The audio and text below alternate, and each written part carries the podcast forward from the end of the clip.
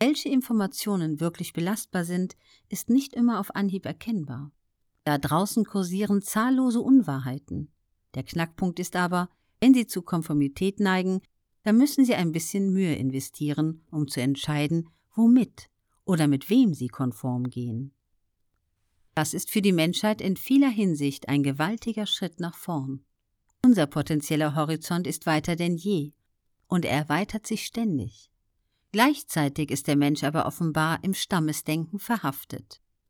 Ganz gleich, wo wir leben, ob in einem kleinen Dorf oder in New York, Kopenhagen, Jerusalem, Paris, Rom, Peking oder Moskau.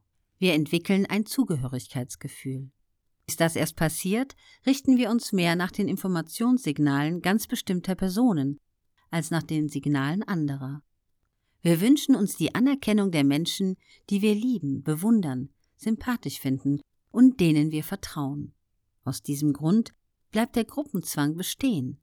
Selbst wenn es da draußen viele verschiedene Stämme gibt, zwischen denen wir uns einigermaßen frei entscheiden können.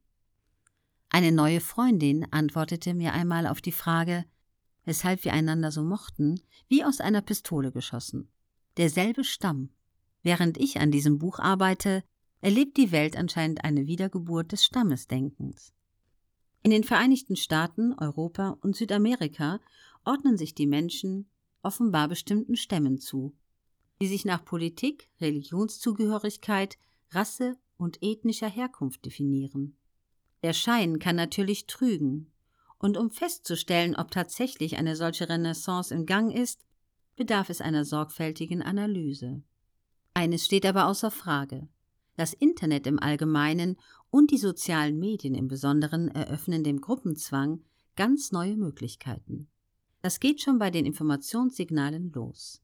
Auf Ihrer Facebook-Seite oder in Ihrem Twitter-Feed erhalten Sie alle möglichen Informationen von Menschen, die Sie mögen oder denen Sie vertrauen.